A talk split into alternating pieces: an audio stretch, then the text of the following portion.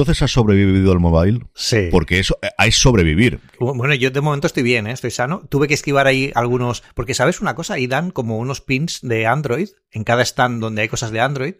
Y claro, la gente dice, ay, toma, eh, los, los pines de este stand. Y yo, no, no, no, es que esto no. Claro, claro. Y claro, se queda mirando como en plan, pero como que no. O sea, sí, la gente viene buscando los pins. Es gratis, es gratis, está tonto. Es gratis, de hecho me decían, it's free. Y digo, no, no, pero da igual, si es que no, no, no lo trabajo yo esto. es cierto, el año que estuve yo contigo hacían la ruta de los pins que los ibas coleccionando en los distintos sitios. Mm, es chulo, tiene, hay como un álbum y te haces los pins mm. y te vienen como unas pegatinitas también que es la cara del, del Android este de muchos colores y tal. Mm. Creo que cogí uno para Amparo Babiloni, que este año no ha podido, la compañera de, de directora de Sataka Android y, y nuestra compi en Sataka, y no pudo ir y le recogí uno, pero vamos, yo creo que todos, todos los que estuvimos ahí le recogimos un montón de cosas, así que mm. eh, tremendo, sí, sí. Yo los tuve, los traje, y mis hijas ya hicieron que desapareciese en el agujero negro que es sus habitaciones y tal, y no sé exactamente dónde de hoy. Lógicamente. En fin, que hablaremos evidentemente del mobile y de su experiencia de Pedro. Yo creo que todos habréis leído, y si no, muy mal hecho, que, que leer a Pedro en Apple Esfera todas las semanas sus artículos del domingo y este especialmente dedicado al mobile llamado Supervivientes de la Ciencia Ficción, que comentaremos en el tema de la semana, pero antes de eso tenemos un montón de cosas. Empezando, pues, con la moda, porque al final todo el mundo quiere inteligencia artificial, todo el mundo quiere IA, y como no, Apple no iba a ser menos Pedro, y parece que en algo están trabajando, cosa que por otro lado, es decir, esta es la apuesta segura, es decir, esto es más sencillo que protestar los Oscar que estaban trabajando en algo de inteligencia artificial, lo sabíamos todos. Sí, lo que pasa es que es un poco confuso porque eh, Apple hizo un evento, si recordáis, a principio de mes en el Apple Park hablando sobre inteligencia artificial, sobre hacia dónde iba iban sus proyectos de inteligencia artificial y demás, y ahora se están hablando de que están creando como su propio chat GPT. Yo creo que es algo que internamente ya están desarrollando. No puede ser que Apple empiece ahora a hacer esto, porque sí que irían entonces muy por detrás de la competencia, incluso aunque le hayan pillado a contrapié, como pillaron a, a, Google. Eh, hay, algo tienen que tener avanzado, yo creo que, que tendría que ser. Yo ayer estaba Em, estaba con mis conversaciones locas con Siri pidiéndole que apagara la lámpara de un del salón y él y ella me decía pues que no hay ninguna lámpara en el salón y yo a ver por favor eh, y yo pensaba anda pues estaría muy bien que ChatGPT integrado con Siri que tuviera esta capacidad de interacción de saber el contexto de apagar la lámpara del salón y también la de la mesita y que sepa que es la mesita del salón y que tiene que apagar una luz y no quiera apagarme la Apple TV o cosas así pues estaría muy bien y yo creo que va a ir un poco por aquí. Yo creo que, eh, lo, comentamos en otro, en otro episodio también, pero yo creo que esto está más enfocado a que quizás se presente en la conferencia de desarrolladores porque tiene muchas cosas entrelazadas con el mundo de, del tema gafas y cómo, cómo crear cosas con inteligencia artificial y puede ir por ahí el, el tema, creo yo. Yo estoy ahí contigo y quería preguntarte precisamente cuándo tenemos el anuncio de la conferencia de desarrolladores y si ya damos por descargada lo que hasta hace un mes aproximadamente era seguro que tendríamos una presentación en marzo y que conforme ha pasado el tiempo cada vez se está desvaneciendo más esa posibilidad. ¿no? Sí, se, esperaba incluso para abril, a ver si este año podría ser en abril. Eh, marzo es un mes importante para Apple, aunque no lo parezca, porque marca un poco como el, el punto de, de pivotaje de la compañía del año. Aquí es donde se lanzan los, los anuncios de las Em, de los sistemas operativos intermedios que tienen grandes cambios, como pueden ser eh, pues el iOS 16.4, las nuevas versiones, todo lo que, lo que tiene un poco conexión con lo que está por venir de cara a la conferencia de desarrolladores. ¿no? Este año yo creo que sí que es posible que veamos alguna sorpresa, se rumorea mucho con este MacBook Air de, de, 15 pulgadas, se rumorea mucho con que saquen a lo mejor no sé, alguna cosa parecida, ¿no? Yo un iPhone SE no, se rumorea mucho, no hay mucho rumor sobre esto, pero tampoco podía ser descartable. Pero Keynote, desde luego que no. Yo creo que Apple este año quiere centrar todas sus fuerzas, sobre todo fuerzas de marketing, de organización, en lo que va a ser la conferencia de desarrolladores, que posiblemente sea, si sale todo lo que estamos pensando, pues una de las más potentes de, la historia de la compañía, ¿no? Así que tendría que estar aquí. Eh, ¿Cuándo se tiene que anunciar la conferencia de desarrolladores? Normalmente se anuncia final de marzo, principios de abril. Porque recordad que no solo es el anuncio de cuándo va a ser la semana de la conferencia de desarrolladores, que no solo, o sea, aquí no se anuncia la keynote, se anuncia lo que es la, la, conferencia en global, ¿no? Que son tres y cuatro días eh, que, se hace, que se hace así. ¿Por qué se anuncia con tanta antelación? Pues porque la gente tiene que eh, reservar los vuelos, tiene que apuntarse porque esto no hay mm. entradas para todos y las entradas se sortean entre toda la gente que la paga, es decir, tú si quieres ir como desarrollador, tienes que estar dado de alta como desarrollador en, Apple Developer y aparte, eh, de pago por supuesto, y aparte pagar la entrada que son 1.500 eh, dólares, si no recuerdo mal la última vez, eh, para poder tener acceso a, todo lo que te ofrecen allí. Que puede parecer, qué locura, pero ¿cómo se pasa? Bueno, pues mirad las entradas del mobile y luego y luego me lo decís que son casi más caras que, estas, ¿no? Entonces, yo creo que se anunciará a principios de abril. Principios de abril, como muy tarde, deberíamos ya tener la mm. fecha y, el indicio de, por dónde van a ir los tiros. Y será muy importante ver no solo el anuncio de la conferencia, sino también cómo la anuncian. Porque yo creo que este es el año donde más vamos a buscar mm, secretos escondidos, a ver si hacen referencia a las gafas o la realidad ampliada o lo que sea, ¿no? Totalmente. Y al final lo que dice Pedro, tenemos el sorteo, esa es la fecha, pero la gente quiere reservar el vuelo anticipadamente, quiere reservar sobre todo los hoteles, que al final, pues, pues eso, es que hay las limitaciones que hay y tenemos que tenerla. Eh, Pedro, una de las cosas, hablabas tú precisamente de la beta, que tenemos ya la última versión, la segunda beta que ha salido del último, de lo que parece que será la última evolución de, los sistemas operativos. Se espera para, abril también que salga definitivamente. Una de las mayores incorporaciones es esa, es esa mm, incorporación, eh, valga la redundancia, inmediata de Mastodon dentro del sistema operativo y por otro lado de repente Elon dice que sigue siendo muy amigo de Twitter en esta, bueno, evolución que hemos sido tuyo en tiempo real desde principios de años de por dónde va Twitter. Hoy además cuando estamos grabando esto se anunciaba que, que Meta estaba mm, preparando un Twitter porque al final tienen un párrafo para decir que queremos hacer un Twitter, que queremos hacer realmente un Mastodon abierto. Twitter, pero bien. Blue Sky, que es la nueva cosa del, del co-creador de Twitter, también está ahora en beta privada, pero la aplicación la podéis encontrar ya en, en la App Store, se puede descargar, lo que pasa es que necesitáis invitación para poder entrar, y es un nuevo campo de juego, desde luego, que se nos ha abierto en cuestión de, nada, de meses. Hmm. Lo raro es que haya tardado tanto, ¿no? Porque aquí la oportunidad, en cuanto él entró y empezó a liarlo, es grande. A mí me recuerda esto de que Elon Musk sacando pecho de Apple, el, la peli esta de Spider-Man, donde Spider-Man, que es el famoso, ¿no? El molón, tal, le pide un favor a, al típico bully de clase y el bully de clase para ayudarlo dice, vale, pero si dices a la gente que eres mi amigo, ¿no? Aquí es un poco lo que está haciendo Elon, ¿no? Oye, Apple, voy a decir a la gente que eres mi amiga para que vean que molo, ¿no? Pero lo que pasa es que las acciones hablan más de, de que él, ¿no? Y al final todo lo que está haciendo, eh, lo último fue la poca vergüenza que tuvo de, bueno, de, en el hilo que pasó esta semana con unos de los, em, con, un, con un empleado que estaba trabajando allí, que le dijo en, en Twitter eh, a Elon, oye Elon, eh, es que no sé si estoy en la empresa o no, porque no me han despedido, pero me habéis cortado el acceso a todo. Entonces Elon le dijo, pero tú, ¿y tú qué hacías aquí? ¿No? ¿Qué, te dedicabas?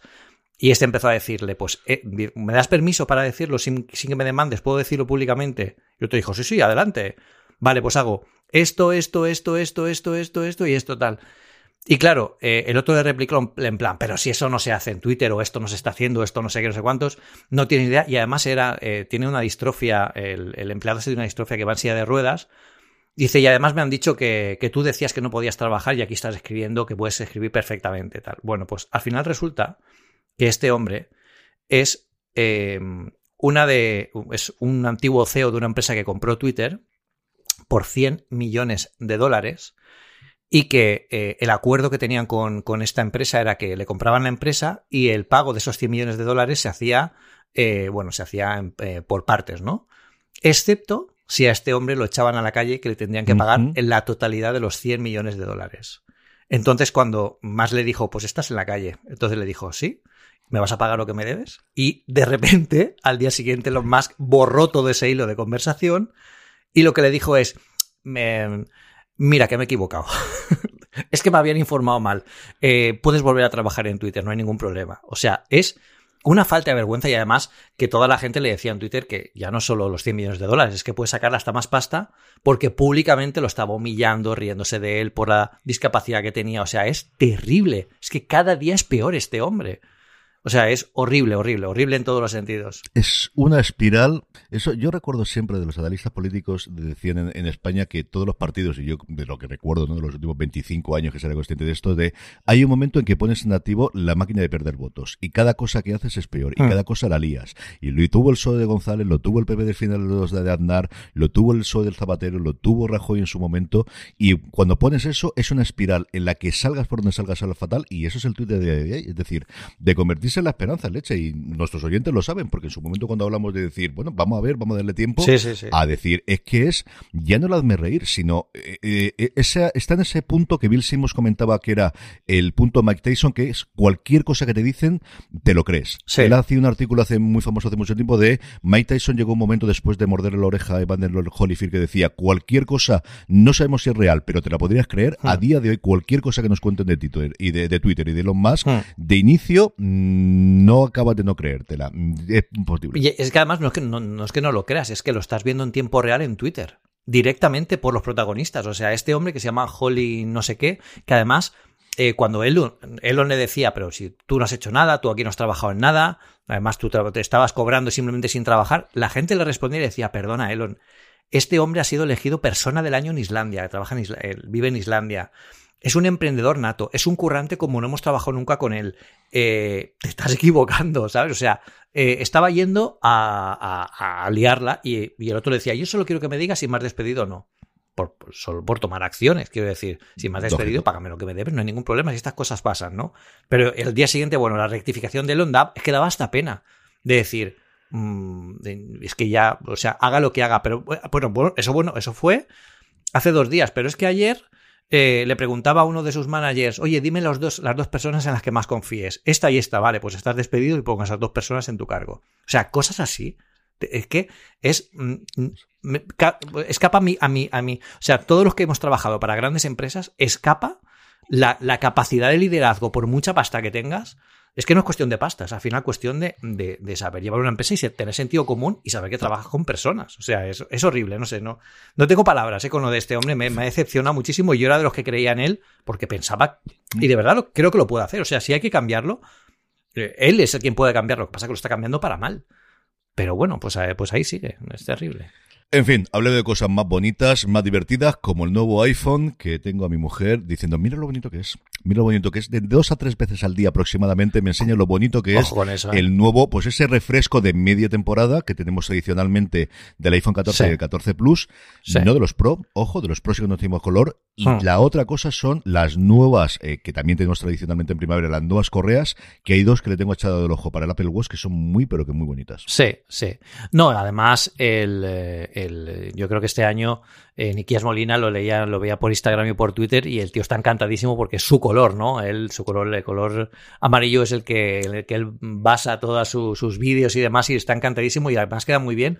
Yo aquí destacaría un poco que este año Apple eh, parece que cada año va probando con algo de la gama, ¿no? Por ejemplo, hace dos años el único iPhone que recibió un cambio de color fue el iPhone 12 mini, que eh, cogió el color púrpura. El año pasado fueron los Pro, y este año han sido los normales y los plus, los que han cambiado el color, ¿no? Parece como que estén probando a ver cuáles les funciona mejor para en el futuro, porque no, no, no hay iPhone 14 Pro amarillo, ¿no? Que es un poco que ya, eh, sé de gente que ha ido a la Apple Store a comprar un iPhone 14 Pro amarillo y cuando le han dado un plus o tal, no, que quiero, quiero el otro. No, es que no hay otro, es que son estos amarillos. O sea, es un poco. Yo creo que están ahí probando, pero bueno, son, son momentos, es un refresco, no es un nuevo modelo. La gente también hay muchas veces que dice, ah, vaya innovación. A ver, innovación no. Le han cambiado el color porque cambia color por primavera, igual que cambian los accesorios y el resto de gama. No es un móvil nuevo, simplemente es una nueva opción para, para quien quiera comprarlo. Y en persona, la verdad es que son bastante chulos. Si vais a alguna Apple Store y los veis, eh, a partir de hoy, bueno, estamos grabando el día de que, se, se pueden comprar ya, pues se pueden ver en tienda. Eh, os van a gustar. Yo creo que va a estar chulo si os gusta el amarillo. Si no, pues tenéis los, los otros colores. Está muy bien. Una noticia del nuevo Microsoft que nos tiene encantados a todos, ¿verdad? ¿Quién te viste? ¿Quién te ve? ¿Quién ha cambiado? Outlook. Madre mía, yo todavía recuerdo cuando utilizaba en su momento Express y el Outlook Express. Madre, Outlook Express. Y lo, ay, tú te acordarás, ¿cómo se llamaba el Outlook antes de que llegase aquí? ¿Era Entourage? Entourage, el Entourage de Mac, horrible. La palabra entourage me trae, de verdad, me trae malas vibras. Mm, eh, e-, era horrible. O sea, trabajar, y seguro que alguien de los que nos está escuchando trabajó con entourage alguna vez, que era la versión del, no, iba a decir del Outlook, es el, la versión del cliente de correo de Microsoft en la suite que tenía para Mac, y era un completo desastre. Mm. Era feo, era lento, hacía la mitad de la mitad de las cosas que, que hacían las, los eh, los, esto de, de, mensajería para, para Windows. Eh, además estaban, el, problema de esto es que Microsoft tenía dos equipos diferentes de desarrollo, uno para Windows y otro para Mac, pero no se hablaban entre ellos, o sea, cada uno sacaba su producto de la misma cosa. Entonces, claro, era un completo desastre hasta que se homogenizaron hace, yo creo que unos 5 o 6 años. Pues esto se ha llegado a buen término, pero es que ahora, ahora no tiene color. Y el Outlook nativo para Mac, hombre, quizá no sea nuestro preferido, pero es una muy buena opción, sobre todo si lo usas a nivel corporativo, pues es un, es un lujazo tenerlo en el Mac, la verdad. Y hablamos de él porque eh, Microsoft, que hasta ahora lo tenía disponibles en dispositivos móviles, y es una aplicación muy, muy, muy apañada, ¿sabes? los oyentes habituales, mi problema eterno con eh, Mail, que ahora más o menos mantenido con la nueva versión de Spark, con la que estoy encantado, lo dije hace un mes y sigo a día de hoy. Tengo un problema con las aplicaciones móviles, es que se cierran muchísimo. No sé si gestionan mal la memoria de la RAM, pero es cambiar de aplicación. Y pensaba que era en el móvil por la batería, que la, pero el otro día estuve en la Apple Store de Madrid y aproveché para cambiar la batería y poner la nueva. Y no es eso, así que ya no sé si es la RAM o o que tiene algún problema de, refresco de RAM. Pero como os digo, la aplicación de Outlook en móvil siempre ha funcionado muy bien. En escritorio es lo que dice Pedro, es decir, es una cosa funcional, útil y a nivel profesional. Y la han puesto gratuita. Hasta ahora tenías que tener la suscripción clásica de Microsoft de, 365 y a partir de hoy, ya a partir de esta semana, es gratuita para todos los usuarios. Sí, y es, buena noticia, la verdad. no está nada mal. Hablando de otras cosas que son gratuitas para los suscriptores, en este, caso, en este caso de Apple Music, por fin, por fin, por fin, tenemos, y sí, el nombre ya es oficial, y yo ya la tengo preinstalada, mejor dicho, con la pre-reserva hecha, Apple Music Classic. Sí. Es una muy buena noticia, muy buena noticia. Eh, una compañera de máster, además, eh, que era aficionada a la música clásica, me contaba que, hacía falta que la música clásica se descubriera y yo creo que esto para todos los que escribimos y nos dedicamos a, concentrarnos en algún momento de, trabajo, yo recomiendo mucho música clásica, o sea, dejaos de los estereotipos de es, para gente mayor o es no me va, no, eh, probadla alguna vez eh, con, con unos buenos cascos o con los HomePod o con lo que sea y os va a gustar y con Apple Music Classical vamos a tener alguna sorpresa eh, a nivel de contenido y de, y de, cómo funciona. Además, hay que recordar que esto está incluido en el pago de Apple Music. Es decir, si ya tenéis Apple Music, vais a tener Apple Music Classical de forma completamente gratuita. Y desde aquí ya os digo que en Apple Esfera vamos a tener una sorpresa muy chula con Apple Music Classical. O sea que estad muy atentos a Apple Esfera que, que vamos a traeros alguna, alguna cosa chula, no simplemente presentar el, el servicio y más. O sea que Veremos, veremos, veremos. Ya os contaré. Así, así me gusta, que, que, poco de hype. Como tiene que ser, ahí, ahí, ahí, como tiene que ser.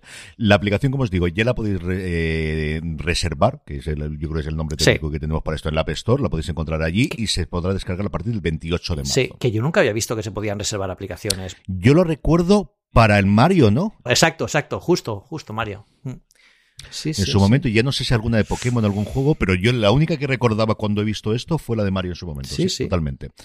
Y no abandonamos el mundo de la música porque Spotify tuvo su segundo stream su segundo Grand Keynote, de alguna forma, su segunda gran presentación, en la que presentó un millón de cosas. Yo no pude ver el vídeo en directo, pero quiero verlo, sobre todo por la parte de podcast, porque hay novedades importantísimas de cómo están haciendo las cosas. Yo que además tengo todos los programas alejados en Megafon, una de las dos plataformas, ya ha desaparecido Anchor, a partir de hoy ya se llama Spotify for Podcasters. Han cambiado toda la interfaz que hay para podcasters, están haciendo mucha, pero evidentemente la gran noticia de cara al gran público, a los 200 millones de suscriptores, a los 350 de usuarios, es la TikTokización de al final todas las aplicaciones, incluido Spotify, porque todo el mundo está a ¿qué es lo que está de moda? TikTok, pues queremos el TikTok. Sí, sí. Y bueno, es un movimiento al final inteligente porque al final es una interfaz que la gente entiende y que sabe ya cómo funciona, no tienes que explicarle la interfaz. Y aquí está muy bien porque además esto salió en las noticias incluso de, de, los telediarios, en las noticias de, televisión tradicional, que me hacía mucha gracia porque decían, Spotify tiene una nueva interfaz y ha cambiado por completo su aplicación y en el vídeo te ponían la interfaz de Spotify en un iPhone 4. Quiero decir, a ver, eh, por, favor. Pero bueno, eh, son cosas que la verdad es que aquí se nota el trabajo que ha hecho Spotify en, rehacer la aplicación, una aplicación que ya tenía muchas cosas. Em, yo creo que más que tener muchas cosas tienes que saberlas ofrecer correctamente para que el usuario las pueda utilizar y no simplemente estar por estar. Spotify con esta reordenación yo creo que las ha puesto un poco más en orden y ha conseguido pues que sea más atractivo utilizarla, ¿no? Porque al final el, yo creo que el KPI básico de, Spotify es que la gente esté en la plataforma viendo cosas o oyendo cosas, ¿no? Y eso si tiktotizan, tiktotizan, si, si tiktotizan eh, lo que es la parte de, oye, pues los vídeos musicales o la música que te voy sacando, al final sabemos que la interfaz de TikTok engancha mucho porque estás constantemente en una rueda sin fin de ver cosas y ahí te pueden meter publicidad, ¿no? Que es lo que quiere al final Spotify que, que escuches o que pues, si pagas, pues que estés directamente escuchando eh, a, los, a los artistas que tiene ahí. O sea que está muy bien pensado en, en esto. Es diametralmente opuesto a lo que ofrece Apple Music, no solo en interfaz, que a Apple Music también le haría falta un retoque, ¿eh? se ha quedado un poquito atrás, eh, pero hay algo que aquí sí que es cierto y es que eh, yo creo, hace, un, hace unos días, unos años, había una guerra entre Spotify y Apple Music a ver quién sacaba el Apple Music el, la música hi-fi de alta definición, la música lossless, y eso realmente lo ha sacado Apple Music, y Spotify no lo tiene aún. Por lo tanto, nosotros hemos sacado una noticia destacando que, oye, está muy bien el cambio de Spotify, pero sigue teniendo peor calidad. O sea, que, Apple Music. Es decir, deberían poner también sus esfuerzos ahí, que es una cosa que no se ve tanto, pero si eres una plataforma de audio, pues igual sí que le interesa a la gente que quiera ir, optar a esto, ¿no? Aunque quizás han entrado en competencia con Apple Music precisamente en el sentido de que sea más atractiva visualmente para captar otro público, que también podría, hmm. podría ser. Yo que hacía mucho tiempo que no utilizaba Apple Music a diario y por una cosa que os comentaré después en las recomendaciones, ahora he vuelto a utilizarlo mm, simultáneamente con Spotify, con los dos. Eh, estoy contigo de que yo creo que en el próximo sistema operativo tenemos una revolución. No sé cómo de grande, pero creo que va tocando ya hacer un, un replanteamiento porque al final es lo que compraron en Bits un mm. poquito corregido, pero no mucho más. Y yo la aplicación de Bits sigo creyendo que es la mejor que he tenido. O sea, recuerdo tener la suscripción americana antes de que la comprase Apple y me encantó y me, me gustó muchísimo, muchísimo. Y la parte de Spotify hay un vídeo chulísimo de cómo ha evolucionado la interfaz en los últimos 15 años, desde que se crea Spotify, que para todos los que nos gusta, porque además veis todo con el sistema, claro, los primeros en las aplicaciones para el Mac, es las primeras que veces que ves muy inspirada en iTunes, es una verdadera pasada, son apenas un minuto y medio, que yo creo además lo tiene independiente. Y luego, todos los oyentes que estén, ya, por un lado, los que seáis artistas, la cantidad de cosas que van a ofrecer artistas que ya no tengan que depender del sello editorial para poder elegir, que hasta ahora siempre eran los sellos discográficos los que elegían los lanzamientos y todo demás, y ahora lo van a dejar a cualquier artista. Tú subes tus canciones. Yo tengo un grupo, por ejemplo, de tres alumnas mías del de, año pasado de primero, que montado un grupito, que posiblemente actúen en el festival de series, y que han subido su música a Spotify, que hace unos años era absolutamente imposible. bueno. Sin estar en un sello discográfico ni cosas similares. Y hay muchísimas herramientas, y luego, sobre todo para nuestros oyentes que sean podcasters, echarle un ojo. Porque mm, ya Pedro y yo lo llevamos diciendo en público y en privado cada vez que nos vemos de todo el vector de crecimiento hasta que veamos que hace YouTube, que es el siguiente grande en entrar en los últimos años, son ellos. Es todo lo que llega estar llegando a Spotify, todos los oyentes nuevos, tanto de una cosa más como de todo lo que hacemos nosotros en Apple en, en fuera de series. Y Pedro puede decir lo que está ocurriendo con los programas de Apple Esfera. Hmm. Está viniendo por la parte de Spotify y además es una temática que lo normal es que nos pidiesen de, de Apple y que nos pudiesen o en Apple Podcast o en Overcast o en cualquiera de las aplicaciones múltiples y tan maravillosas que tenemos en nuestro, eh, en nuestro ecosistema, pero es que vienen de allí, es que realmente están haciendo una labor en, en podcast que no lo ha hecho nadie, que le han tomado el testigo que Apple nunca quiso coger, especialmente por el hosting y tiene la estrategia muy clara. Y ve del vídeo, sacar, yo tengo que sacar como sea un rato este fin de semana para ver el vídeo, lo tiene muy avanzado y muy complicado en la página web, todos los enlaces, pero lo que te digo, la semana leído de locura, mm, lo pude ver a trocitos y tengo muchas ganas de verlo porque creo que vale mucho la pena todo lo que estos tíos están haciendo. Sí, sí, sí, tiene muy buena pinta y, y hay que ver hacia dónde va esto porque yo creo que va a revolucionar incluso las aplicaciones de música que tradicionalmente eran como, como mm. muy, muy estáticas, ¿no? Eran prácticamente lo que teníamos en un, en un iPod, eh, de reproducir y poco más, ¿no? Van a tener que cambiar la interfaz y no está mal que lo cambien. También está bien lo que hace Spotify de agitar un poco el, el avispero, a ver si se, se cambian cosas. Rumores, rumores, porque va siendo época y iMac que lo tenemos olvidado, que hace casi tres años. Prepara la pasta. Sí, no, no, no, no. Aquí está, está el, pobre monitor aquí diciéndome, pero a mí me seguirás utilizando, ¿no? A ver si me dejan ponerme a mí también. Sí, sí, yo, este tiene que caer, este tiene que caer. Sí. ¿Tendremos el Mac nuevo o qué? Sí, yo creo que sí. Yo creo que al final llevamos ya dos años sin renovar el iMac. Eh, Apple está pensando aquí qué tiene que hacer. Yo creo que están esperando a los a los, eh, la fabricación de 3 nanómetros, porque eso da mucha más eficiencia y da muchas más posibilidades a la hora de un ordenador de, bueno, como el iMac, ¿no? Que tiene que ofrecer no solo un buen, una buena potencia, sino también, pues, un tamaño contenido, eh, bueno, muchas cosas, ¿no? Y tiene mucho sentido que hagan esto con los M3. Por lo tanto, si este año a final de año presentan los M3, yo creo que tiene todo, tiene, bueno, tiene toda la pinta de que se saldrá a final de año. Así que hay mucha gente esperando los iMac, que a mí mucha gente me contacta por Insta eh, diciéndome, oye, ¿cuándo sale el iMac que me quiero comprar uno? De todas formas, también os digo una cosa, los iMac M1, no sé que, hagáis vídeo, vídeos complejos, porque incluso los M1 pueden hacer vídeos 4K y demás. Eh, un iMac M1 ahora mismo para, para navegar por internet, un ordenador para tener en casa de trabajo diario, sigue siendo perfectamente factible. ¿eh? O sea, no, no es descabellado y seguramente que están con buen precio, más de lo que faltaba. Pero, pero bueno, yo creo que hay que esperar al nuevo. Y yo sigo convencido de que saldrá un modelo con más pulgadas. Es que 24 pulgadas en un iMac me parece que está un poco obsoleto para, para esto. Pero bueno. Sí, yo creo que si ya damos por muerto el iMac Pro, que todo apunta desde luego que es un y se acabó y que no vamos a tenerlo, al menos uno con un monitor más grande, porque lo han tenido tradicionalmente. Es que no es solamente el iMac Pro, es que anteriormente lo hemos tenido ah. y lo hemos podido ver y yo creo que eso desde luego te tirará. Yo, la otra que tenemos evidentemente es desde el iPhone 15 Pro, que todo lo que me digan me parece bien, porque desde el color ya me tienen conquistado, así que dime más cosas del iPhone 15 Pro que, que, justifique o me autojustifique la pasta que voy a gastar en septiembre. Bueno, el iPhone, el iPhone 15 Pro, lo que, hemos, lo que estamos viendo con los rumores de estas últimas semanas es que eh, van muy de la mano de lo que podemos esperar incluso del tema gafas de, en la conferencia de desarrolladores. Y este rumor eh, que estabas comentando tú es precisamente un cambio en el sensor LiDAR de más eh, profundidad, más resolución y, nuevos usos que tiene todo el sentido porque posiblemente sea este mismo sensor que lleven las, las gafas que está, que está a punto de presentar Apple. Aquí en este sentido, en el iPhone, ¿para qué puede ayudar? Bueno, más allá de las aplicaciones de realidad aumentada, que para los desarrolladores les vendría bien tenerlo ya en el iPhone porque podrían empezar a preparar aplicaciones para las Apple Glasses si tienen el mismo sensor avanzado que ya tienen las gafas, fijaos cómo todo empieza a cuadrar, las fotos en modo nocturno, el enfoque automático, todo esto sirve, eh, se puede utilizar el, el, LiDAR avanzado para pues enfocar mucho mejor, para hacer la medición de profundidad o de colorímetro de, colorimetría mucho más fácil eh, con estos sensores, con lo que tiene pinta de que la gran revolución del iPhone 15 Pro, sobre todo, van a estar en las cámaras en todos los sentidos, no solo en las lentes o en este futuro modo telescópico que también se, decía en algún rumor, sino también en esto que, se pueden salir, podemos ver estos sensores acompañados a la nueva potencia de los sistemas operativos, de, los chips Apple Silicon que lleven, pues pueden dar lugar bueno, un cambio, un cambio terrible porque yo creo que es tecnología que están explorando o han explorado en la Reality Pro, que son las gafas estas de Apple. Eh, tiene todo el sentido.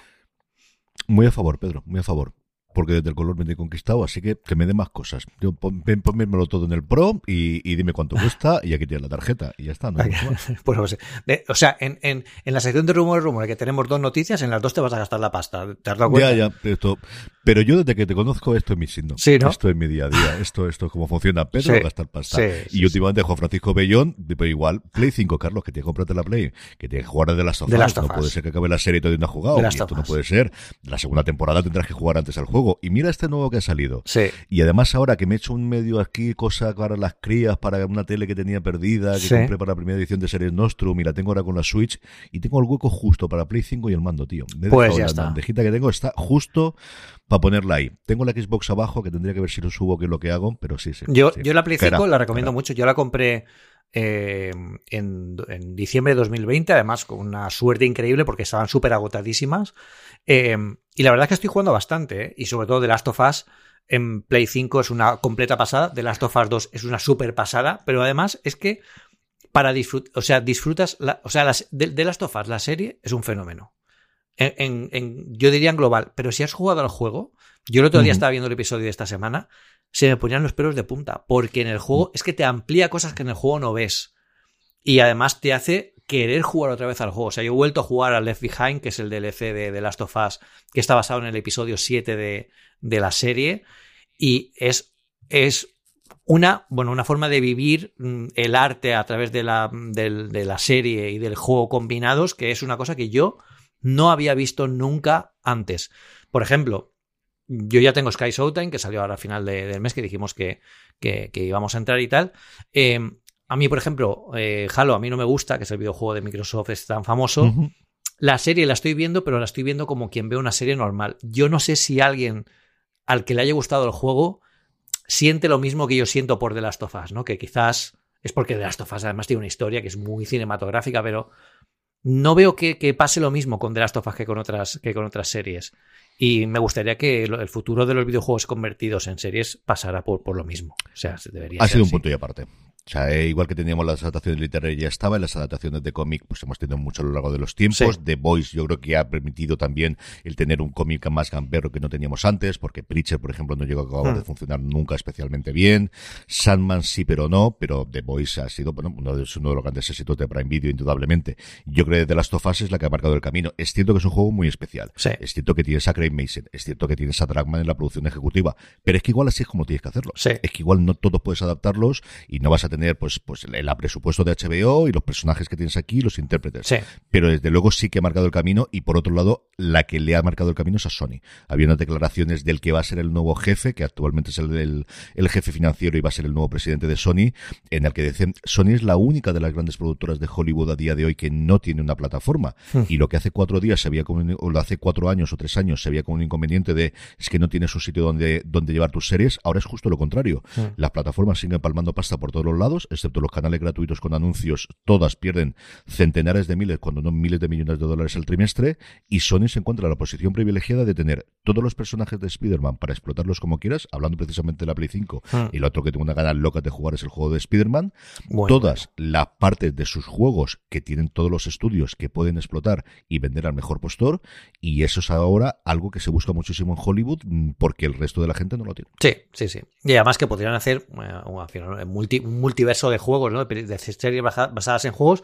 No mm. todos, como dices, yo, por ejemplo, Good of War, veo que también es fácilmente adaptable. Es decir, no es tan cinematográfico como The Last of Us y habría que hacer cambios, pero podría ser. Y yo creo que una oportunidad perdida que también les ha servido, yo creo que para marcar el rumbo, es el completo y absoluto desastre con Uncharted, que es para matarlos. Una. O sea, una película que podría ser un completo legado de, la serie de Indiana Jones, eh, eh, lo han convertido en un producto fabricado y mercantilizado eh, con un protagonista que no tiene nada que ver con el videojuego y que te saca completamente de la escena, con cuatro escenas del videojuego inconexas entre sí, un argumento para olvidar, o sea, un desastre absoluto que dice, bueno, pues a lo mejor, como tú dices, hay que hacer las cosas como se hacen en The Last of Us. Es más caro, pero están los que tienen que estar. Y desde el principio, y al final es así. Se nota, es que los jugadores lo agradecemos. Yo te digo que a día de hoy Uncharted no lo harían como lo habrían hecho. Seguro, seguro. De las ovas, y teniendo a Dragman, hmm. es el y además con el cambio que le dio a la franquicia a hmm. Dragman cuando entra dentro de ella. O sea, y, cambia totalmente la filosofía de los últimos juegos. Eso no sería de hoy y yo no descartaría que tengamos una serie de Uncharted cuando termine de Last of Us. Yo no creo que vaya a hacer nada a Dragman hasta que tengamos, veremos si son tres, son cuatro, si tenemos luego universo expandido, qué ocurre con ello. Pero yo creo que Uncharted coincido contigo. Tienes la base de jugadores, tienes la historia y tienes absolutamente todo eso. Vamos a tenerlo segurísimo. Tal cual, tal cual, totalmente, totalmente. Pues sí, bueno, eh, vamos a empezar con Video Rincón porque tenemos muchas cosas de las que hablar hoy y, la verdad es que muchas y muy interesantes. La primera de ellas es que Severance ha empezado a ganar premios y Ted Lasso ha entrado como un cohete eh, con la tercera temporada en Londres y ha estado Tim Cook ahí, toda la gente con los actores.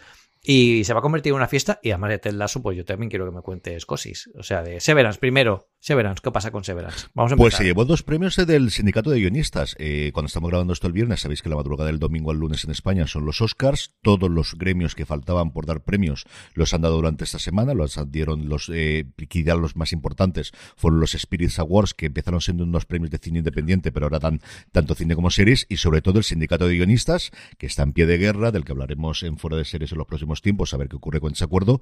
Dio, fue la gran ganadora en series. En cine, evidentemente, lo fue eh, toda la vez en todas partes, que es la que suena como clara favorita a día de hoy para llevarse el Oscar el próximo domingo, pero eh, se llevó dos premios, los dos que se podía llevar por serie, el, por un lado, la mejor serie de drama, batiendo a otras grandísimas que había nominadas, y luego mejor nueva serie, que es una serie, una categoría adicional en el que combinan tanto drama como comedia. Y luego, por otro lado, lo que tuvimos es un premio episódico, porque no solamente se dan premios a la serie completa, sino episodios para uno de los de, de las series eh, para niños que tiene y familiares que tiene Apple, de las que solemos hablar menos, pero yo siempre intento sacar a colación porque tiene verdaderas maravillas, tanto en película como serie ahí, que fue un episodio llamado Prison of Pele o, Place, o sea, Prisión o Palacio, perdóname, Prison of or Palace, Prisión o Palacio, de Love Bayela, que es una serie que ya tenéis disponible en la plataforma y que está muy, muy bien. Y lo de Tim Cook, pues eso, que fue para allá, se hizo las fotos con todo el mundo, todo el mundo alrededor de Tim Cook, vale mucho la pena verla porque, porque no deja de ser el jefe y no deja de ser el que paga la factura, especialmente esta tercera temporada en la que nunca nos enteraremos salvo que haya un juicio por en medio y nos enteremos, pero ya te digo yo que se ha disparado una barbaridad de la tercera y todavía no sabemos a día de hoy. ¿Por qué? ¿Por qué se ha disparado? Porque se fue Bill Lawrence, que había sido el co-creador de la serie junto a Jason Sudeikis y el showrunner de las dos primeras, se fue a hacer Terapia sin filtro, que por cierto acaba de ser renovada por una segunda temporada, y se quedó solamente al mando Sudeikis. Sudeikis, según apuntan los rumores y varios de estos eh, artículos que suelen publicar el Hollywood Reporter de los insiders que cuentan las cosas, decidió la noche a la mañana tirar la mitad de los guiones a la basura. Una mañana se levantó decidiendo que quería hacer un episodio en Holanda y que de repente hubo que mm, contratar para llevar a ciento y pico personas desde Londres, donde estaba rodando, a Holanda para rodar allí. Veremos en la pantalla cuando sea ese episodio. Y claro, el asunto es que yo creo que Apple lo único que le dijo es, me parece todo muy bien, vamos a pagar, porque al final nos has dado y nos has colocado lo que Coda ha sido para el cine, tú lo has sido desde luego para las series, pero eso sí o sí tienes que estrenarnos antes de la ventana de los Emmy que compitas este año para, para llevarte el tercer premio Emmy, porque al final lo ha ganado las dos veces que se ha podido presentar, igual que Succession, que lo ha ganado las tres veces que se ha podido presentar, no consecutivas, porque con la pandemia por en medio hubo un año que no pudo tenerlo, ¿no? Mm. Y, y eso es la única requisito. Yo creo que por todo lo que he leído yo, y es cierto que quizás se ha ahorrado por la parte de eh, los eh, protocolos COVID, porque viendo las facturas de los protocolos COVID había subido entre un 30 o un 50% los precios, dependiendo de lo grande que era la producción, pero por aquí cuando se ha quedado X con ellas está. Y tenemos tercera y no sabemos su última temporada, no acaban de soltar la prenda, no acaban de decir si lo que van a tener es una contención por otro lado, hablan mucho de que esto es lo que querían contar de la historia actual y a día de hoy no está. Yo creo que esperarán a terminar la serie si no han dicho nada ya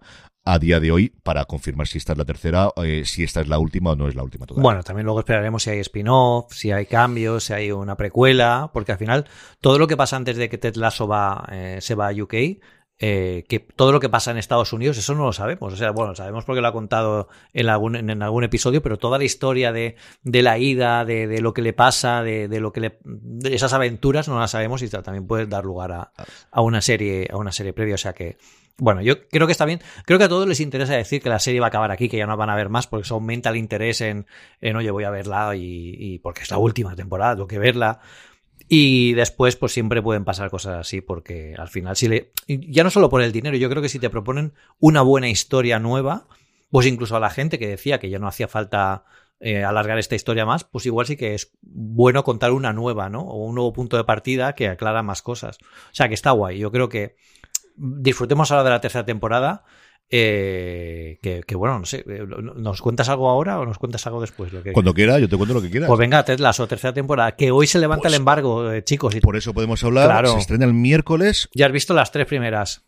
¿No? Yo he visto los tres primeros. los, tres, los tres que se estrenan el próximo miércoles. Haremos un razones para ver seguro que estrenaremos el mismo miércoles cuando se estrene la serie en Apple TV Plus en, en fuera de series. Y cosa importante, como os decía, no se estrena el viernes, que era donde siempre había estrenado Apple, quitando cosas muy puntuales de, de críos y familiares, sino el miércoles. Y no solo esta, sino que hay ya dos o tres anuncios de series posteriores que se van a estrenar los miércoles, que era el día tradicional de Disney. Cuando estrena todas las series de Marvel y todas las series de Mandalorian, estrena los, los miércoles así que yo creo que quieren enfrentarse directamente contra ellos y tener otro lugar más para tenerlo. Los domingos en Estados Unidos ya sabemos que es el día de HBO, los viernes era el día de todo el mundo, cada uno ha empezado a jugar con los jueves y los martes a ver qué hacía, HBO empezó a ocupar los lunes, por ejemplo, allí se emite actualmente eh, eh, Perry Mason se emite los lunes, se han tenido hacks, por ejemplo, se emitía también los lunes, y Apple que ha decidido estrenarla el miércoles, que fue una de las grandes sorpresas. Esta es Lasso, es la vuelta de Ted Lasso. Eh, a mí me ha gustado muchísimo, pero estoy totalmente dentro. Tengo muchas ganas de ver cómo se desarrolla el resto de la temporada. Nos encontramos con, y aquí spoilers para la segunda temporada mínimos, porque al final la serie, mucho más de lo que ocurre es la, relación entre los personajes. Un Richmond que ha vuelto otra vez a la primera liga, la Premier Liga inglesa, y que es de alguna forma el claro favorito para el descenso desde el principio. De todos los medios. y hay esa y hay esa presión de que eh, todas las apuestas y de, la casa de apuestas, de que todos los críticos, de que todos los comentaristas dicen que el firme candidato son ellos, y luego, evidentemente, después de esa separación que tuvimos del, del asistente elevado por Ted Lasso, que ahora se ha incorporado al equipo de la, del fundador del, del dueño inicial de, de Richmond, después de separarse, tenemos esa dualidad del enfrentamiento con los Tottenham Hotspur, que es el que va a entrenar actualmente Nate. A mí me ha gustado muchísimo y es que es una serie que veo con la sonrisa en la boca, Pedro. Me ocurre con cuatro o cinco series. Podrá tener momentos mejores, peores. Podremos hablar de si la primera, por el fenómeno, pudo ser mejor temporada que la segunda o cuando acabamos de ver esta tercera. Pero es una serie que me meto y tengo un lugar feliz. Y yo eso a día de hoy lo valoro muchísimo. El saber que voy a tener media hora de felicidad, hmm. con mejores o con peores, con mis personajes favoritos o con otros, pero media hora con una sonrisa perenne en la boca. Porque quiero volver a ese universo y quiero volver a ver a mis amigos. Es que además salió en un momento perfecto porque yo recuerdo que salió cuando estábamos todavía con los efectos de la pandemia había mucho, eh, iba a decir mucho negacionismo que también, pero había muy poco optimismo, ¿no? Yo creo que fue un refresco porque Em, eh, la, gente pensaba, yo incluido también cuando, cuando se lanzó, que hablaba de era una serie de fútbol para futboleros y es todo lo contrario. Es una, es una serie optimista para, para los que lo son y no lo son a la vez, ¿no? Porque te da, te da esa alegría, como dices tú, este ratito tranquilo de ver. Y yo creo que esta tercera temporada, pues, pues puede ser un, un buen colofón con lo que nos has contado. Además, se pone emocionante desde el principio con lo que, con lo que lo veremos. Pero bueno, hay más proyectos, ¿no? Te cuento muy rápidamente lo que hay por en medio. Primero, renovaciones, lo he dicho antes, terapia sin filtro, que cada vez está mejor. Yo la tengo pendiente, me he quedado un poco descolgado, pero mi hermano que la comenta todas las semanas, hijo Francisco Bellón, habla maravillas de cómo está terminando la primera temporada, renovada por una segunda. Planeta Prehistórico es absoluta maravilla de documental de documental de mentira, porque al final estamos hablando de animales muertos, pero de narrado por David Attenborough en la versión original, también renovado por una segunda temporada. Muchas cosas de deportes. Tenemos la serie sobre la serie documental sobre eh, sobre Boris Becker, que está dirigida por Alex Gibney, el ganador de un Oscar en su momento, eh, eh, documental y producido por otro ganador del Oscar, que tiene el gran atractivo de entrevistar a Boris Becker antes, durante y después del juicio por el que fue condenado a dos años a la cárcel por evasión fiscal, porque se cogió la pasta que tenía unas deudas y la guardó eh, no evasión fiscal, perdonadme, sino porque eh, tenía unas deudas y ocultó dinero para no tener que pagar esas deudas. Y luego una cosa rarísima que os recomiendo que veáis el trailer que se llama Monster Factory, que es sobre una academia de enseñar a gente para ser luchadores de lucha libre de la WWE. ¿En serio? Y tienes cinco o seis personajes de estos maravillosos en el trailer que todos lo que dicen es yo lo que quiero es tener al menos una audición con la WWE y llegar a esto y tiene una pinta espectacular. Se estrena dentro de nada el 17 de marzo.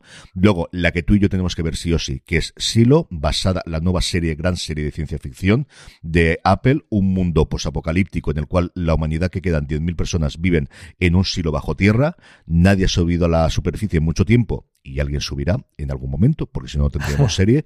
Va a ser una trilogía de superventas de ciencia ficción, la misma pasta por todos los lados que hemos visto en Fundación, que hemos visto en Para Toda la Humanidad, se estrena el 5 de mayo, y luego en el apartado de películas, por un lado, la que ya tenemos dentro de nada, que tiene una pinta espectacular el tráiler, con Chris Evans y Ana de Armas, se encuentran una noche, se conocen, se acuestan, Ana de Armas, a partir de ahí no le contesta los mensajes, le hace ghosting, que al final es como se llama la película, Chris Evans, en un aterraque de romanticismo, se va a Londres para intentar conocerla y hablar con ella y descubre que es un agente de la CIA. Y a partir de ahí tenemos una película de acción, lo que parecía una comedia romántica, tenemos una película de acción que se estrena el 21 de abril. El día de mi cumpleaños, perdón que haga el, aquí la publicidad. ¿Ves? Ana de Arma y tú, eh, normal, lo ha hecho para esto. Él te lo ha hecho para esto sin problema pues Mira, no estaría mal, de regalo. Bueno, no, no. Y luego Julian Moore y Sidney Sweeney que van a hacer una película con el creador de Mare of Easttown, con Brad eh, Inglesby, que vuelve otra vez a la misma zona en la que hizo la maravillosa serie de HBO eh, en su momento, de la cual no sabemos nada de renovación para una posible segunda temporada a día de hoy.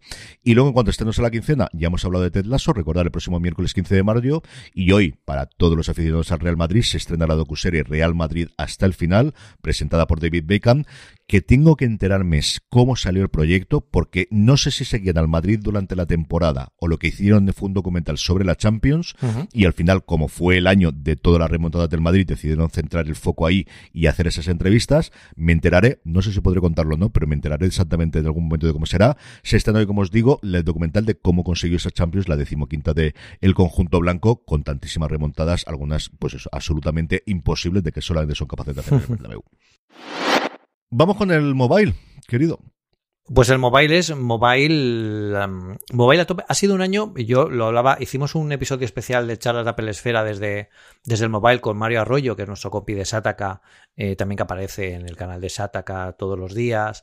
Y nos cuenta un poco las noticias de, de tecnología de la semana. Además, hace muy buenos análisis de todos los dispositivos que, pues, que suelen caer por Sataka, Android y demás. Me contaba que yo creo que también estaba de acuerdo, visto desde mi perspectiva de, la esquina Apple, eh, que ha sido un mobile como muy tradicional, muy asentado y a mí en cierta... En, en, cierto momento me daba como la sensación de que estábamos en un mobile pre-Apple Watch. Es decir, había muchas cosas con gafas, pero nadie se atrevía a sacarla encima de la mesa. Es decir, todas estaban detrás de vitrinas. Eh, las que se podían utilizar eran las tradicionales, es decir, las Vive de HTC, que son espectaculares, como siempre, estaban allí jugando, pero son más gafas de realidad virtual que otra cosa, evolucionan su concepto.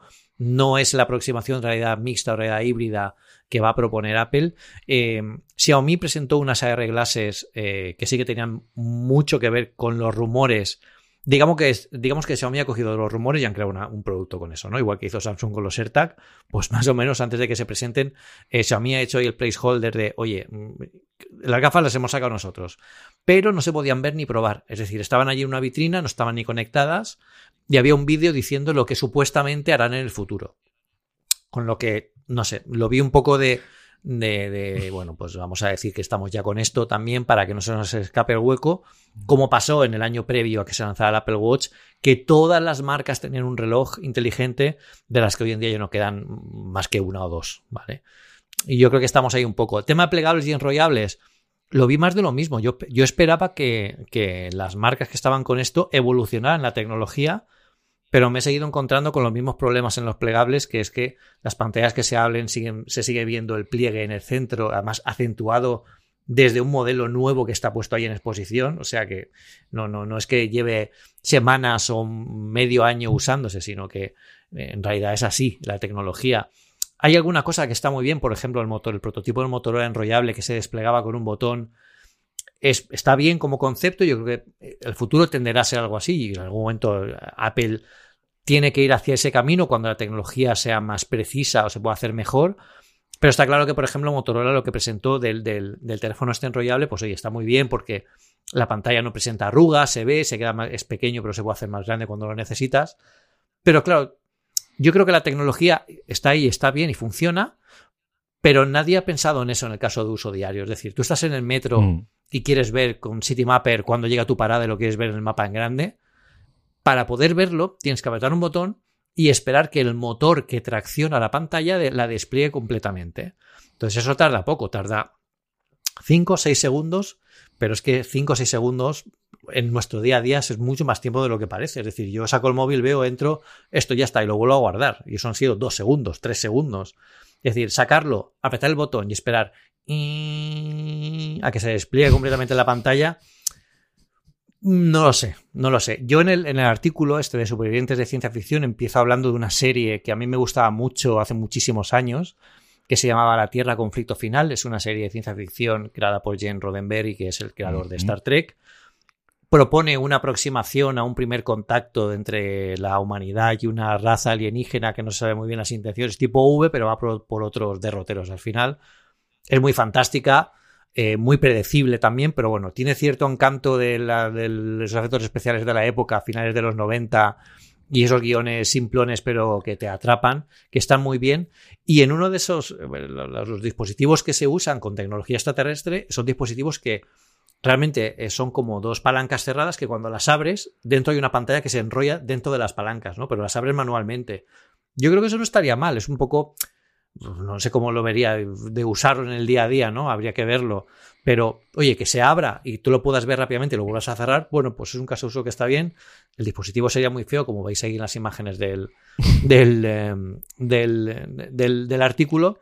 Pero está claro que la tecnología no es solo eh, ver que somos capaces de hacerla, sino qué se puede hacer con ella, ¿no? Porque al final eso también le pasó a Apple con Newton.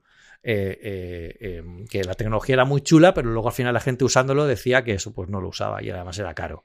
Que es otra de las cosas que pasa con los enrollables y los plegables, que para que un, un enrollable y un plegable sea asequible o se esté al mismo nivel que el precio de los gama alta normales, pues tiene que sacrificar eh, partes de, de, su dispositivo para tener la pantalla, que la pantalla es cara de producir, etc. Entonces, ¿qué sacrifican? Pues potencia, sacrifican eh, autonomía, sacrifican muchas cosas que un dispositivo normal ya están superadas, ¿no? Entonces te da una sensación de ir un poco hacia atrás, es dos pasos hacia adelante, uno hacia atrás, y es un poco es un poco raro. Al final a mí, de todos los Android TV en la presentación, el que más me gustó fue el Samsung, el Ultra S23, pero porque es un teléfono de toda la vida una pantalla muy grande, muy buena, han mejorado en todo, muy continuista, pero también evoluciona la idea, la potencia.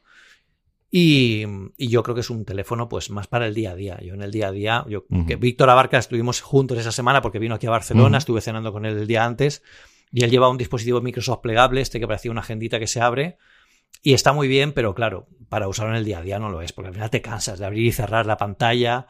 Mm, quieres algo que sea operativo, ¿no? En el día, más una, cosa que, que, usamos tanto. Con lo que, bueno, es un poco así, a la expectativa mucho quizá de lo que, de lo que haga Apple, como siempre en los mobile, que hay como una, como una neblina, ¿no? De lo que Apple va a hacer, mm. que no se sabe y todo el mundo está esperando ese momento. Y yo seguro que el año que viene ya veremos cómo las marcas pues se posicionan más que este año, que es lo que creo que ha faltado en el mobile. Yo dos preguntas rápidas que tengo para hacerte. Una, del año que estuvimos tú y yo, yo siempre recuerdo con muchísimas, de las cosas más recuerdo fue Sony y los móviles que presentaron y tengo mucha curiosidad por lo que presentó si te pasaste por el pabellón de Sony que tenían allí interesante, especialmente en el, en el, yo creo que, y no lo saben vender. Es lo mismo que te decía antes con la plataforma. No lo saben vender, tienen las mejores móviles barra cámaras Hmm. semi-pro para poder grabar cosas por encima incluso del iPhone hmm. y nunca lo han sabido vender y nunca han tenido esa parte dentro de, los teléfonos. Bueno, de, hecho ni me llamó la atención. Y yo pasé por el stand de Sony muchas veces y no, no, no, no, no me fijé en eso. No es, una, no es uno de los más destacados. De hecho, es curioso porque sin presentarse, eh, adivinad cuál es el, cuál es el mejor eh, teléfono inteligente del mobile. El iPhone. El iPhone 14 Pro. Mm, la mejor innovación en un teléfono, el iPhone 14 Pro. Tiene que ser un poco frustrante para las marcas que van ahí que una marca que ni se presenta eh, sea el que gane continuamente todos los años, al final gana el iPhone. Eh, es una cosa que, es, curiosa. Em, ¿Que por qué no lo hacen y si deberían apelir? Eh, yo creo que es una feria de tecnología y Apple debería ir. Lo que no deberías hacer es ir a presentar nada, porque Apple ya tiene sus ceremonias y su mitología para presentarlo dentro de las keynotes pero sí que debería estar Apple allí, por lo menos aunque sea un stand, dando publicidad a la App Store. Oye, llevas allí, haces publicidad de la App Store, llevas a tres o cuatro desarrolladores, te los pones allí, haces que la gente, oye, desarrolladores de Android, ¿seguro que queréis desarrollar para Android y no para iOS? Venir al stand de Apple, que os vamos a enseñar cosas que además sería muy atractivo. Yo creo que Apple debería plantearse eso. Yo si estuviera dentro de Apple lo propondría, por lo menos para estar mm. allí y llamar la atención pero sin nada serio. Es decir, cosas así. Sin nada serio me refiero sin, ningún, sin ninguna presentación de producto. Simplemente es. Hablemos de lo que podemos hacer con Apple, de nuestros servicios, pues gente de Apple TV Plus, eh, que se puedan ver a lo mejor alguna cosa exclusiva, eh, cosas así que se puedan probar y que se sienta que está Apple allí sin estar, porque, porque quizá falta algo así. Sabemos que estar están, igual que están en el CES, que mandan a gente para avisar, eso lo sabemos absolutamente todos, pero desde luego desde la marcha atrás, desde, desde, el punto de no retorno de abandonar Macworld, eh, un evento que ellos no controlen, como tal no. Pero yo esa idea de tener un stand como mínimo de plantar la bandera, e igual esa parte de desarrolladores, como dices tú, es la más inteligente desde luego de tenerla allí, puedes quedar bien con la gente, eso o algo de contenido social, algo de contenido ecológico o alguna cosa por el estilo, que al final tienes muchas divisiones a día de hoy. Y la parte de servicios, yo creo que podría venderla perfectamente. Es que además. El, servicio es global. Y montas una cosa con fitness ahí en medio y haces ensayos y vendes fitness y todo lo demás. Y vendes fitness flash y vendes, y vendes además Apple One que todo están locos por intentar vender el paquete completo y enseñarle a todo el mundo que es factible. Yo eso sí que lo vería. ¿eh? Y ahora con Classical, pero por ejemplo en el tema, en el tema de desarrolladores, pues incluso llamar la atención de, oye, vamos a hacer unos pequeños talleres, como se hacen en el Apple Store, pero para desarrolladores, porque final es una, una, feria profesional, ¿no? Vale, vamos a hacer un taller. Empezar una aplicación de iOS desde cero. Allí, ¿cómo se hace? ¿Qué herramientas necesitas? ¿Quieres saber más? Está la conferencia de desarrolladores en junio, donde vamos a, ahí lo damos todo. Y lo que tú dices, pues, oye, te montan ahí un, espacio con Fitness Plus para hacer una sesión de yoga como la que me hicieron a mí cuando estuvimos en, California en, septiembre y te haces Fitness Plus Forever. O sea, te das de alta inmediatamente en ese, en ese sitio. Regalas suscripciones para que la gente lo pruebe. Yo creo que es algo que Apple tiene que plantearse, más que desaparecer. Y también da un poco de hype de ostras, está Apple, ¿irá a presentar algo? Todos sabríamos que no, pero, pero da el morbillo ese de, también te digo una cosa, se sentirán un poco como Asterix y contra los romanos, o sea, toda la Galia, la Galia está conquistada, toda no, hay un pequeño reducto dentro en el pabellón 6, en la que está Apple, y sería curioso, estaría, estaría muy bien. Sería muy bien. Oye, Pedro, ¿está caída la Apple Store porque tienen ahora una cosa a partir de las dos o soy yo que estoy, estoy imbécil? ¿Pero qué te quieres, ¿Pero qué te quieres comprar? No, no, no, no. Estaba mirando para lo que voy a comentar después y he ido a mirar, comprobar el precio y, y o soy muy, muy tonto o no sé lo que es. Sí, sí, sí, está caída, ¿eh? ¿Vas a comprarte algo? No, no, no, no. Era para comentar lo que voy a comentar después de la recomendación, para comprobar el precio. No, ten en cuenta que esta, esta, es la, esta es la reserva del iPhone 14 amarillo, seguramente. Eso debe ser. Ahí está, ahí está. Sí, sí, sí. Vas a Pero te, que se abre las dos si te, cuando estamos grabando. Si te quieres comprar algo, no te preocupes que a partir de las dos vas a poder hacerlo. Que no me líes, que no me líes, que no me líes. guárdate pasta, guárdate pasta. Luego escuchas este episodio. Dentro de tres o cuatro meses escuchas este episodio y, y ya hablamos a ver qué sale por ahí.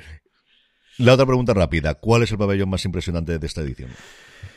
El pabellón más impresionante, a ver, había muchos muy impresionantes y yo creo que en el Hall 3, si no me equivoco, que era donde teníamos además la sala de prensa, que este año ha sido horrible, han hecho una sala de prensa alejada de los pabellones, eh, más pequeña, bueno, ha sido mucho peor, pero nos han dado acceso a poder grabar desde allí, que está muy bien. Eh, yo creo que el de Samsung era muy espectacular, tenía muchas cosas. El de Xiaomi también, había, tenían, ahí un robot y todo, y se llevaban también el perrito robot ese que tenían por allí. Yo creo que las grandes marcas al final eran muy, muy top. Y hay uno que me gustó mucho, fíjate que es el de Nokia. Pero. No digas. El de Nokia han cambiado la marca, han cambiado el formato de, de, su logotipo. Y tú vas ahí y dices, tú, guau, Nokia, pero qué pasa, porque era muy grande, la nueva marca espectacular con pantallas laterales dentro de los, del contorno de las letras que lo veía. Era, era, era bueno, eh, como si fueran un de, un faraón. El caso es que vas allí, vas por el stand que vas viendo, vas diciendo, qué chulo está esto, pero esta gente que vende, esta gente que hace. Porque no había nada. O sea, dentro entrabas y sí, ahí pues ya sí que tienen vendiendo algún dispositivo, alguna cosa, pero eh, me hace mucha gracia cuando estas marcas montan el super stand, pero no dejan claramente en, qué, pasa. Y en el Four Years From Now, que es también una parte del mobile, donde van pequeñitas empresas a presentar su proyecto, ¿no? Que está muy bien porque hay como pequeños tenderetes cada uno de su app que te va mostrando sus cosas. Por favor, si vais alguno al Four Years From Now eh, a exponer algo, yo sé que vuestro nombre de la startup mola un montón, ¿no? Y os ponéis super free, no sé qué, lo que queráis. Pero tenéis que explicar lo que es. Porque había un momento en que te estabas paseando por los stands de las startups y solo veías nombres molones y no sabías, parecían como nombres de refrescos cada uno. O sea, no sabías a qué se dedicaban. Entonces, oye, pues si es un programa, yo qué sé, para hacer la declaración de la renta mejor que nunca, pues ponlo, ponlo ahí, yo me acerco y te pregunto y puedo. Pero si no, pues si no te conocen, porque normalmente estás ahí porque no te conocen y quieres que te conozcan, pues pon, yo sé, pon tu misión y tus valores, ¿no? De, de la empresa para que la gente lo vea y sepa sepa ir. Hay muchas veces que esto de, ser tan modernos y tan minimalistas se nos va un poco de las manos y, al final acaba yendo en nuestra contra. Pero bueno, es un consejo que doy, que pillo este año. Totalmente. Yo recuerdo en 2019 que el de Huawei era inacabable. Sí, era eterno. No podías ver nada porque tenías que pasar con el pase privado desde reserva suya. Recuerdo el de Nokia que estaba muy chulo sin ser tan inmenso porque hacían como si fuese una ciudad y hacían una calle había una parte privada dentro como suelen tener todos los stands para los invitados y la de fuera, pero tuve la misma sensación. Y ese año sí que había, acuérdate el móvil aquel que sacaron con millones de cámaras por la parte de atrás con, con Carl Zeiss, el 19, que yo creo que venderían tres o cuatro en todo el mundo, pero vamos, que, que, era chulo de verlo, pero el resto digo, y todo el resto de stand, ¿qué es lo que está vendiendo Nokia a día de hoy? Ah. Porque sinceramente no lo sé. Ah. Y luego yo recuerdo eh, esa parte y el de Sony es el que recuerdo por los butacones y lo que nos echaron con el móvil, pero son los dos que recuerdo ya. Sí, sí. Eh, nuestro grupo de Telegram, telegram.m barra una cosa más, del que culpa, mea culpa, mea grandísima culpa, Pedro no tiene culpa de nada, se me ha olvidado poner la notificación. Ahora voy a programarla cada 15 días y que salga la gente para que nos hagan las preguntas, que no nos viene mal, que vamos a oír los dos ya dos de tiempo. De todas formas, podemos decir que la gente pregunta, no hace falta que se lo recordemos, ¿no? Si tenéis alguna pregunta, eh, ¿se puede poner hashtags en, en Telegram para que luego lo localicemos. Se pueden poner hashtag. Eso no sería mala idea. Yo creo que lo han incorporado. Si no lo estaba ya, no sé si lo han incorporado ahora o están en otro sitio o ahora Spotify. Pues eso lo miramos y, luego lo decimos en el canal de Telegram. Si quieren preguntas, que lo vayan, que lo vayan diciendo y así las recopilamos todas a la vez. Algo tenemos que hacer por ahí porque se me dio totalmente y de verdad que llevo una semana de locura y Pedro está exactamente igual que yo. Así que terminamos con las recomendaciones, querido, que hay cosas muy chulas para Sí, hay cosas muy chulas. En Sky Showtime hay un, hay un documental sobre Steve Jobs que dura dos horas y pico y está eh, muy bien, pero es muy malo. Yo recomiendo verlo de todas formas. De él voy a hablar en Apple Esfera. Seguramente cuando estéis escuchando, escuchando esto, eh, pues ya estará publicado. Lo se, publica sábado. Si estáis oyendo esto más allá del sábado 11, pues ya estará en Apple Esfera. Y si no, pues lo veréis en breve. Y es un documental, Man in the Machine, eh, hablando sobre Steve Jobs durante dos horas toda su vida, lo que consiguió, lo que no consiguió. Está en Sky Showtime, que es la plataforma esta que se inauguró a final de, febrero, que empezó el 28 de febrero. Y la verdad es que el documental a ver, me gusta porque habla de la vida de Jobs y está muy bien y eso pues, es como hablar de un, oír hablar de un viejo amigo, ¿no? Volver a conocer la historia que todos conocemos y conocer nuevas cosas, que está muy bien porque desvela muchas de las cosas que no sabíamos o no sabíamos con, con ese matiz. El problema es que tiene problemas graves. Es decir, eh, el, doblaje en los subtítulos es terrible. O sea, yo no os recomiendo que lo veáis eh, subtitulado porque está peor subtitulado que si lo hubieran hecho con el Google Translator. O sea, horrible, horrible, no tiene nada que ver. De hecho, hay veces que no tiene sentido lo que ponen los subtítulos. Es tremendo. Luego, a nivel de, de producción, el, documental está muy bien. Yo creo que mezcla cosas muy chulas y sabe llevar un poco eh, lo que quieren decir. El problema es que tiran mucho por, eh, por el amarillismo de Jobs, es decir, se, se, se, embuclan mucho en lo malo que era Jobs en muchas épocas, lo malo que ha sido con la gente, buscan a la gente con la que ha sido malo para darle voz, y yo creo que hay muchas historias de Jobs que contar, estas también, pero sobre todo enmarcarlas en, oye, contemos los años del proyecto Macintosh, cómo funcionó, cómo sacaron las cosas, cómo se conseguían cosas que no era posible con tecnología dos años antes. Eh, yo creo que se podía haber hecho mejor, pero es un documental, si nos gusta Apple, y entiendo que si estáis escuchando esto os gustará, para verlo si no habéis visto antes, que creo que estaba en la BBC anteriormente. En España yo no lo había visto en ninguna plataforma, así que mm, echarlo un ojo y, ya me contáis. Va a salir un artículo mío comentando este, este documental en Apple Esfera, donde marco ahí las cosas que, más me llaman la atención, pero es interesante verlo, aunque no sea lo que esperamos de un documental sobre Jobs, tiene cosas que están bien porque no, no eran muy conocidas. Así que os lo recomiendo. Yo el nombre lo recuerdo. Yo recuerdo haber hablado de fuera de series de él. Yo no recuerdo si fue producción de la PBS en, Estados Unidos o donde fue, formaba parte de un, grupo, pero lo de Manding the Machine hmm. no es la primera vez que lo he oído segundo. Mi recomendación es muy fácil. Es que cogáis 300 euritos o si tenéis un descuento allí donde lo compréis mejor y os compréis unos AirPods Pro 2. Y ya. Y no tengo que decir nada más. Estás on fire, ¿eh? menos mal que han cerrado No, no, es que, es que no hay más. Es decir, eh, yo claro, yo el planteamiento fue, voy a Madrid, que tenía varias reuniones para series no, y todo demás, como te digo, voy a cambiar la batería, porque digo, si voy a tenerlo.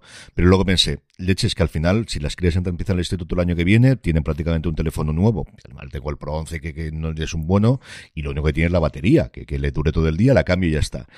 Y dije, eh, Carlos, vamos a ver, déjate de imbecilidades todos los días vas con los dos auriculares en la oreja. Que no es tan mal, que me los han cambiado de más Apple cuatro o cinco veces. Pero hay un señor llamado Pedro Andar que me han dicho que está muy bien. Además, yo he leído su review y dice que aunque tengas el uno, bueno, que si vas a utilizarlos habitualmente te los compres. Qué gran acierto, tío. Es que ¿Qué cosa? Es decir, mm. desde la parte del aislante de sonido, que evidentemente si hay un grito al lado no te lo quita, es que tampoco te lo tiene que quitar. O sea, yo ahí hice un legal de, es que no creo que me aísle si hay un grito al lado, mm. quiero oírlo. Sea de la cría o sea de que hay fuego, quiero oírlo. Cuando tienes a dos hablando en el tren como hoy es un poquito más molesto, pero bueno, en fin, estas es lo cosa que tienen. Pero el aislante es alucinante. Yo le conectaba el, el, otro día cuando le dije esto a Pedro la anécdota de me puse a ver la tele y de repente no tenía conectada el, Apple TV con los auriculares, cosa rarísima, porque solamente lo tengo que sí, y empiezo a subir el volumen, el volumen de la tele, y veo de que la barra estaba casi al final, porque el aislante de sonido me lo había quitado todo.